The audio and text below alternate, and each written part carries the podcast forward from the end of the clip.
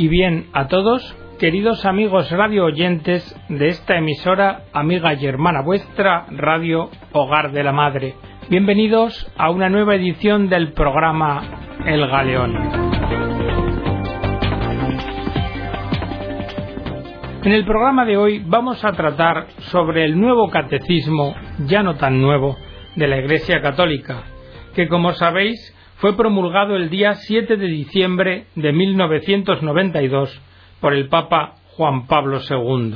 El Catecismo de la Iglesia Católica es un texto de referencia para todos los catecismos y, por tanto, para toda la acción catequética de la Iglesia en los años venideros, y es el fruto más maduro y completo de la enseñanza conciliar. El catecismo prosigue la gran renovación del Espíritu Santo que impulsó la Iglesia a través del Concilio Vaticano II. Con él, con el Catecismo, se busca una revitalización de los fieles y del espíritu misionero de los católicos, comprometidos a dar razón de su fe y de su esperanza dentro del mundo contemporáneo, el cual está pidiendo razones para vivir y para esperar. Se pregunta Monseñor Cañizares, ¿cómo y dónde surge este catecismo? El catecismo se planteó en el Sínodo Extraordinario de los Obispos de 1985, que fue convocado por el Papa Juan Pablo II con ocasión del vigésimo aniversario de la clausura del Concilio Vaticano II para dar gracias y celebrar los frutos espirituales del mismo. En aquel contexto, los obispos, especialmente del tercer mundo, manifestaron su deseo de que fuese redactado un catecismo que compendiase toda la doctrina católica, tanto sobre la fe como sobre la moral. Y el Papa hizo suyo este deseo, juzgando que respondía enteramente a una verdadera necesidad de la Iglesia universal y de las iglesias particulares. Así, el día 10 de julio del año siguiente nombró una comisión de doce cardenales y obispos presidida por el cardenal Ratzinger, con la tarea de preparar un proyecto del catecismo. Se iniciaron los trabajos de redacción en octubre de 1986 y tres años más tarde ya se había elaborado una quinta redacción, la cual fue enviada a consulta a todos los obispos del mundo. Podríamos decir que ningún texto del magisterio de la Iglesia ha tenido tanta base participativa como el Catecismo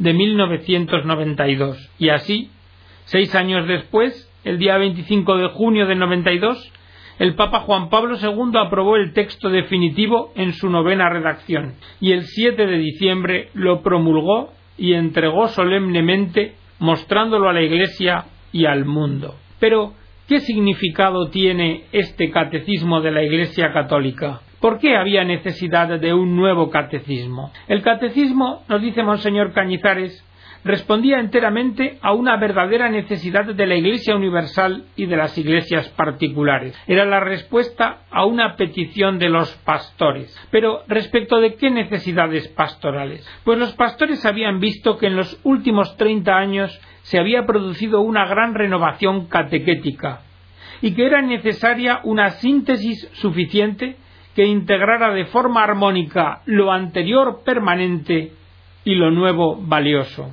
Se veía necesario un instrumento que expusiera sumariamente lo que la Iglesia cree y enseña, un catecismo que expusiera pacíficamente lo que es el patrimonio común de la Iglesia católica y apostólica, que recogiese la revelación de Dios, o sea, un instrumento que devolviese una visión completa del mensaje y del acontecimiento cristiano en medio de las oleadas y las modas de cada momento, que han podido hacer perder lo que es la visión panorámica del conjunto.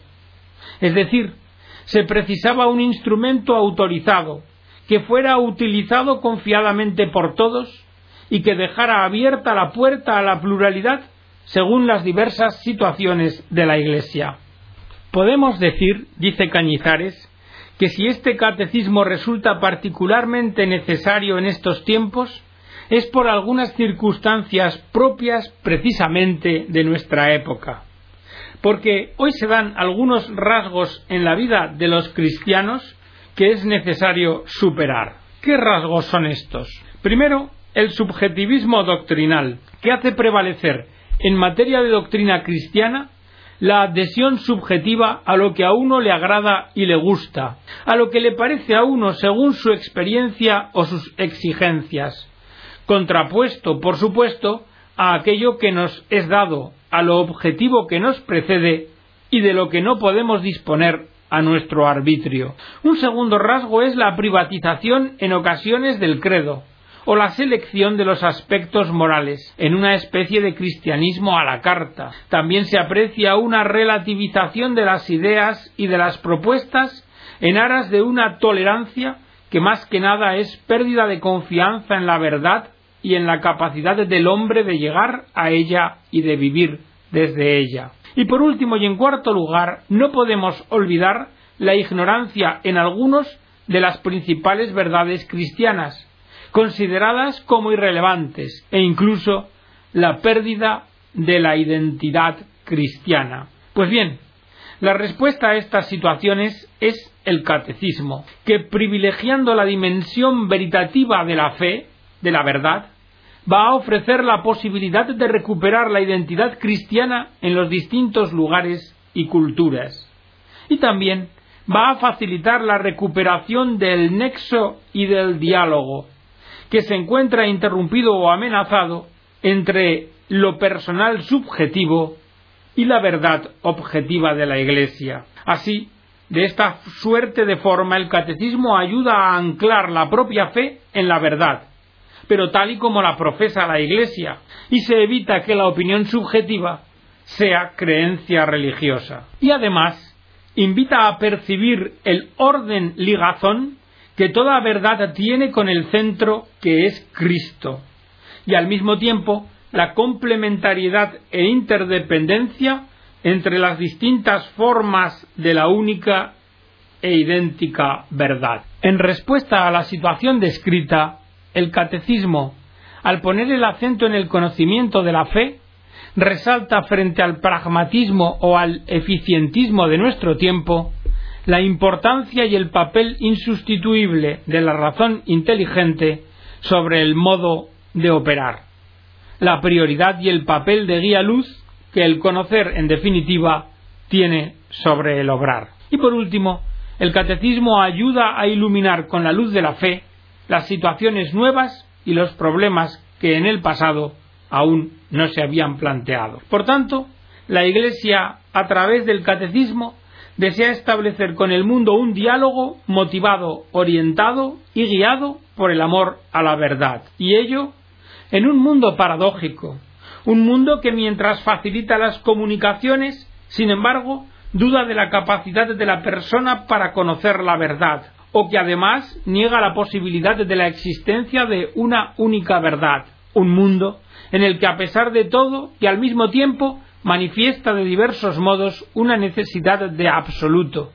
una sed insaciable de verdad y de certeza. El catecismo, por su parte, al revelar la verdad que Dios en Cristo ha entregado a la humanidad, desvela al hombre la propia e integral identidad, ofreciéndole la posibilidad de encontrar un ancla segura de salvación, porque es un derecho de la persona humana, de toda persona, poder escuchar tal anuncio, y al mismo tiempo es derecho y deber de toda la Iglesia hacer resonar el anuncio de la buena noticia a todos, del modo más fiel posible, evitando reduccionismos y ambigüedades. Pero ahora vamos a fijarnos en algunas claves del catecismo de la Iglesia Católica. En primer lugar, el catecismo es un instrumento de comunión eclesial. La catequesis está al servicio de la fe y el servicio de la fe es correlativo e inseparable del fortalecimiento efectivo de la comunión eclesial. Parte de ella y a ella tiende. En el origen además del catecismo de la Iglesia Católica, está la preocupación por la comunión. No se trata de un catecismo único, sino de un catecismo como texto normativo de referencia para la Iglesia Católica, a partir del cual se puedan elaborar otros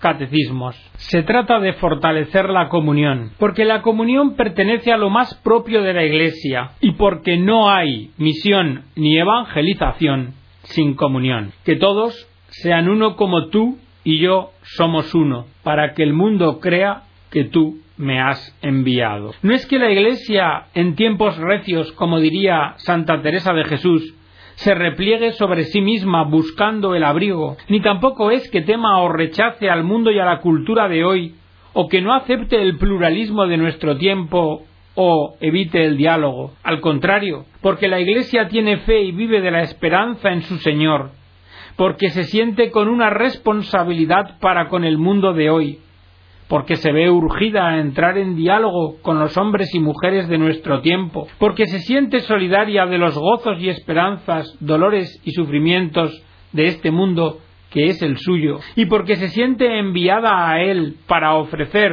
a Jesucristo camino, verdad y vida, es por eso por lo que necesita fortalecer la fe y la comunión. Y el catecismo va a ayudar a la Iglesia y a los católicos a comprenderse mejor a sí mismos y por ello va a posibilitar que se entable un diálogo más vivo, hondo y fecundo con los hombres de nuestro tiempo. El catecismo ayudará a fortalecer la fe de los católicos, a dotarlos de una fe más viva, esclarecida, menos confusa y menos ambigua, que ofrezca luz y esperanza a los hombres de nuestra sociedad, hombres inmersos en una cultura que si en muchos aspectos está llena de riqueza de humanidad al mismo tiempo, es notoriamente incapaz de dar razones para vivir y esperar. Desde esta perspectiva, el catecismo es un instrumento para que la Iglesia pueda ser Iglesia como tal y como la ha querido Jesucristo, para lo cual necesita mirar a lo que Dios quiere de nosotros, y esto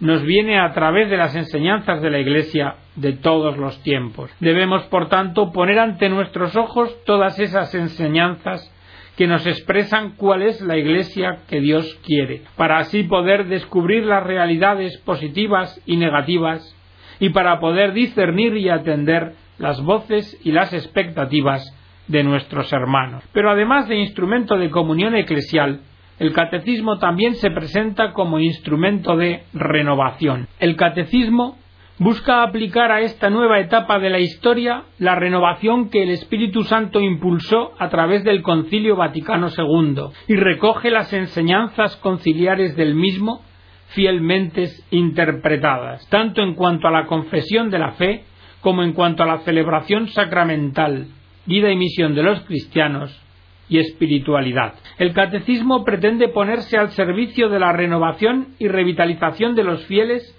y del espíritu misionero de los creyentes, y qué duda cabe que de esa forma además contribuirá a renovar nuestra sociedad, porque la Iglesia se renueva por el retorno a las fuentes, a través de las cuales nos llega el agua viva de la única fuente, que es Cristo por su Iglesia. Pues bien, esa vuelta a las fuentes nos la ofrece el catecismo, a las fuentes vivas de la fe. El catecismo no es tanto memorístico como algo que entraña la memoria de la Iglesia y que reclama esa memoria. En él no predomina lo conceptual sobre lo experiencial, porque recoge y transmite la experiencia cristiana, eclesial, de Dios y de su salvación, y la comunica para que entremos en comunión con ella, con su experiencia, para que así entremos en comunión con Cristo. En tercer lugar, al Catecismo de la Iglesia Católica le define ser instrumento de evangelización en el mundo de hoy, de nueva evangelización, porque se reclama un gran esfuerzo de catequización de los fieles católicos. El catecismo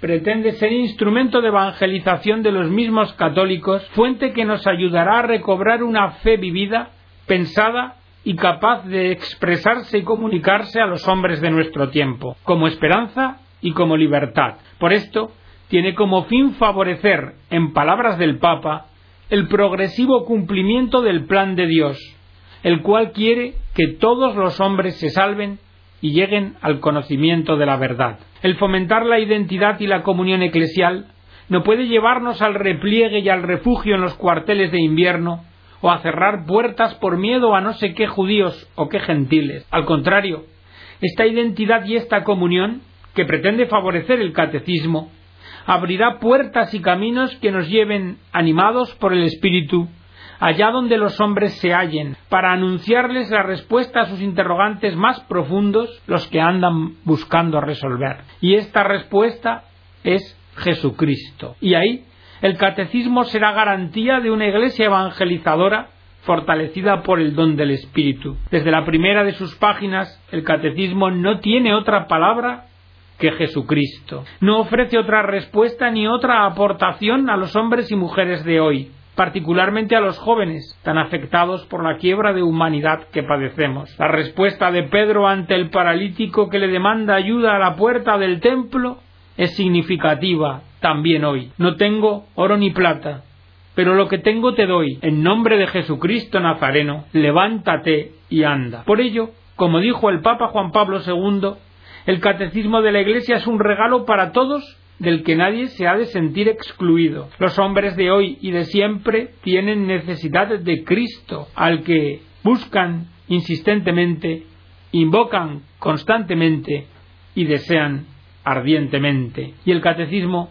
no tiene otra finalidad que dar a conocer y comunicar lo que Jesucristo nos dijo acerca de Dios y de su designio sobre el hombre, designio de felicidad, de libertad y de esperanza, porque ahí está la vida eterna, la felicidad que andamos buscando. Esta es la vida eterna, que te conozcan a ti, Padre, y a tu enviado, Jesucristo. El catecismo proclama ante el mundo la soberanía absoluta del Dios vivo, del Dios centro y plenitud de nuestro ser, Dios, lo solo único y necesario, Dios, criterio y medida de todo, Dios, creador y salvador, Dios, juez inapelable, Dios, Señor, Dios, misericordia y cercanía al hombre, un Dios atento al clamor del hombre, que a diferencia de los ídolos que fabrica la cultura pagana, no le arrastra, aniquila o manipula, sino que le deja en libertad y le muestra su compasión con toda su omnipotencia. Dios es así fuente de amor y de dicha, fundamento de libertad, raíz de verdad, cimiento y roca de todo lo creado. El catecismo nos enseña que no podemos hablar correctamente del hombre si no hablamos también de Dios y por eso conduce al convencimiento de que una sociedad en la que se eclipsa la fe se hace pobre y angosta, de que un mundo sin abertura a Dios carece de la holgura que necesitamos los hombres para superar nuestra menesterosidad y alcanzar lo mejor para nosotros, de que los hombres sin Dios se privan de aquella realidad última que fundamenta su dignidad y de aquel amor primigenio que funda su libertad. Todas las páginas del catecismo son eco de las preguntas más radicales del hombre, preguntas que son eco del corazón humano. Y la afirmación central del catecismo sobre el hombre es que ha sido creado a imagen y semejanza de Dios, conforme a su imagen única que es su Hijo, Jesucristo, revelador de Dios. Y todo lo que el catecismo dice acerca de la conducta del hombre se funda aquí. Y sobre esta base se fundan los derechos humanos, que son propios de la persona humana desde su concepción hasta el último segundo de la vida terrena. Y no tiene necesidad de nadie que se los confiera, porque le pertenecen y le son propios, y nadie puede arrebatárselos. Es en la semejanza con Dios donde se funda la dignidad de la persona humana. Y es aquí también donde radica la igualdad de los seres humanos, porque todos son criaturas del único Dios y todos tienen igual dignidad. Todos unidos recíprocamente en un vínculo fraterno, todos responsables unos de otros y todos llamados a amar al prójimo, sea quien sea éste. Por esto el catecismo ha sintonizado directamente con el hombre de hoy, porque el hombre de hoy vive desarraigado y desamparado, malherido y maltrecho, tirado a la vera del camino, y que al mismo tiempo hambrea felicidad, sentido y libertad. Ese hombre que no sabe qué debe hacer porque ha olvidado quién es. El interés que se ha suscitado ante el catecismo ha puesto de relieve el problema esencial de nuestro tiempo y de todos los tiempos, el problema de lo que debemos hacer, cómo debemos orientar nuestra vida para ser justos y alcanzar la felicidad. En suma, y por lo dicho, podemos afirmar que el catecismo es un catecismo para la evangelización, o como se ha dicho, un catecismo para paganos. Y una cuarta y última nota que define al catecismo de la Iglesia Católica es la de ser un instrumento al servicio de la revelación. Parte de ella y la actualiza a nuestro tiempo. Revelación que Dios mismo ha hecho al hombre en Jesucristo. El catecismo parte de la confesión de fe de la Iglesia y tiende a esa misma confesión de fe, pero nace de la revelación, de la encarnación del Hijo de Dios, de su vida, muerte y resurrección, y de la redención del hombre que Él nos trae y otorga. La revelación no la hemos inventado nosotros, nos ha sido dada, nos precede. Es acontecimiento y palabra y acción gratuita de Dios, don de Dios e iniciativa suya. Es Dios quien nos precede en su realidad y en su bondad, y quien sale al encuentro del hombre, y quien se manifiesta a sí mismo y se comunica al hombre. Por esto, la revelación no está en manos del hombre y no puede modificarla. Y es por esto que la cultura no puede poner en cuestión el fundamento mismo de la fe cristiana. Si la cultura de hoy fuera quien decidiera qué es válido y qué no lo es, en el fondo se estaría afirmando que el hecho de Jesucristo, la revelación de Dios y del hombre, no han acontecido. La verdad es que este fenómeno ya se dio en los orígenes de la Iglesia y se llamó gnosticismo. Pero resulta que la fe cristiana no es un sistema ideado por los hombres. El catecismo no es por tanto fruto de la conquista de la razón humana autónoma, sino don, un don con el que Dios ha querido dar vida a una historia y a una comunidad, un don que Dios ha hecho a los hombres entregándose a sí mismo al revelarse de manera definitiva y plena en la humanidad de su Hijo Jesucristo. Es verdad que hablar de verdad, valga la redundancia, en nuestro mundo resulta escandaloso, porque domina la persuasión de que toda verdad es contingente y revisable, y de que toda certeza es síntoma de inmadurez, de intransigencia o de dogmatismo. Pero lo cierto es que sólo la verdad nos hace libres, y que una libertad que no hace referencia a la verdad es una libertad falsa, destructiva para el hombre. La persona que rehúsa buscar la verdad o adherirse a ella termina siempre sometida a otros poderes. La verdad cristiana no es doctrinaria ni ideológica, sino que Dios, que nos ama, ha muerto en Cristo por nosotros. Y si esto es verdad, entonces la vida entera del hombre cambia y también cambia su mirada sobre la realidad a la par que su corazón. Y este es el servicio inestimable que se pretende con el catecismo, ofrecer a todos